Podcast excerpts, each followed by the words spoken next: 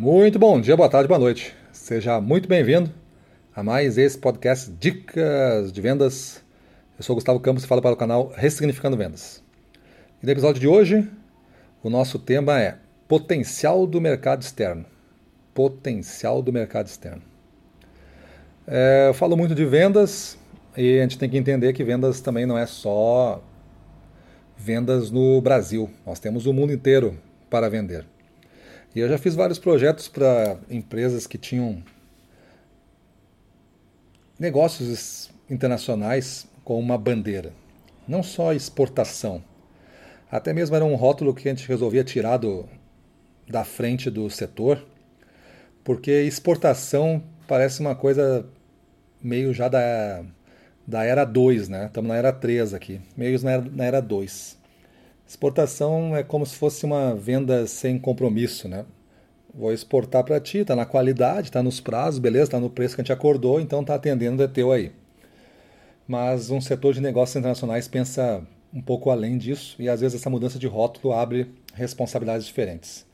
Aí eu tive um mentor muito tempo no passado que me ensinou isso aí. É, o nome dele era Neuri. E no passado mesmo, né? Tô falando aqui de uns 15 anos atrás. Aí tinha uma empresa lá que a gente atendia em parceria nessa empresa aí, e ele não, não fazia nenhum, nenhuma exportação. Não tinha nenhum cliente externo para atender. Mas ele defendeu a visão dele como. É, não lembro bem da expressão, mas ele queria, ele queria ter um negócio internacional e definiu os critérios para ter esse negócio internacional. Que teria na, naquela época, né, 51% de, no mínimo de venda fora do Brasil, sendo que ele só contaria um país se ele tivesse a mesma participação que ele tem no Brasil.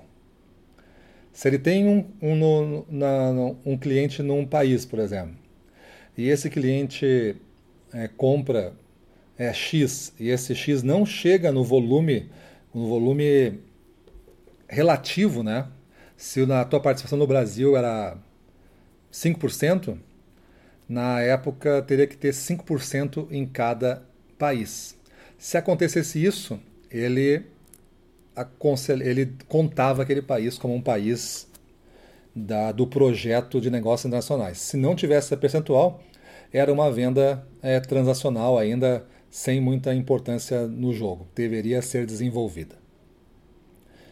E aí a gente chega no, no dia de hoje, né? E aí tá todo mundo discutindo o futuro do Brasil, né?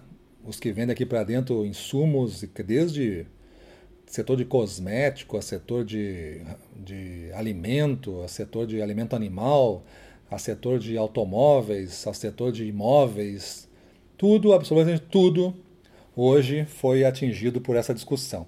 E os negócios internacionais também foram.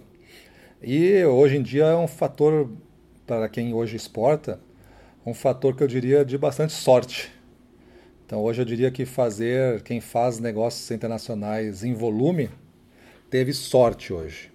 Porque esse faturamento de uma hora para outra foi afetado por um câmbio que é favorável. Então se tu já tinha negócios fechados e esses negócios não foram recontratados, tu simplesmente viu o teu resultado aumentar muito pela desvalorização cambial que nós tivemos frente ao dólar.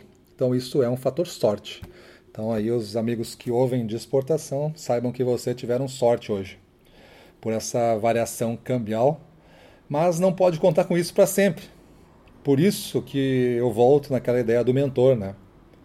O mentor que eu tive me ensinou a calcular importância da exportação com base neste potencial. Na época eram sapatos, né? Então, os sapatos se fazia com uma base, como não se media essa participação de uma forma tão científica assim, se pegava o relatório da CIA, e aí naquela época, não sei se existe outro hoje, mas naquela época era um relatório que a CIA produzia, e lá tinha o número de mulheres em determinada faixa etária, em determinada, em determinada classe social.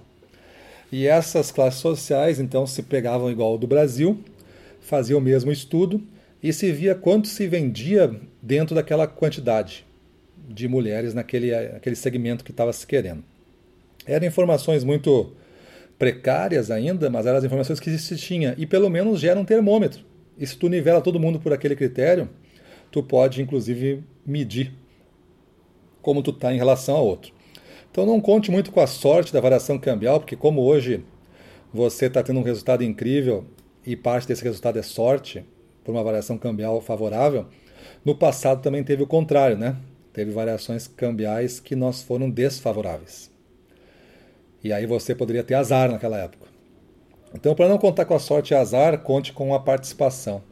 Pegue o número de população que tem no Brasil, que é o seu alvo, e faça o, a sua, o seu volume sobre esse alvo e veja quanto você hoje distribui. Qual é a, qual é a relação entre o peso e o número de pessoas, entre os reais e o número de pessoas, entre a moeda às vezes é ruim porque tem que nivelar numa moeda só, né? Então acho que é melhor é unidades, é peso, é coisa que tu possa pelo menos ter um parâmetro. E aí tu usa esse mesmo parâmetro relacional com outros países. E se for o mesmo número do que o Brasil tem, caso uma empresa brasileira com, com que tenha foco no Brasil e resolveu defender negócios internacionais, né? Não é uma empresa no Brasil exportadora apenas, né? E se você tiver o mesmo percentual do Brasil ou maior, você está fazendo então negócios internacionais com uma profundidade interessante. E não somente abrindo relações enfraquecidas em cada país e contando países aí, porque não se ganha o jogo contando países. Beleza?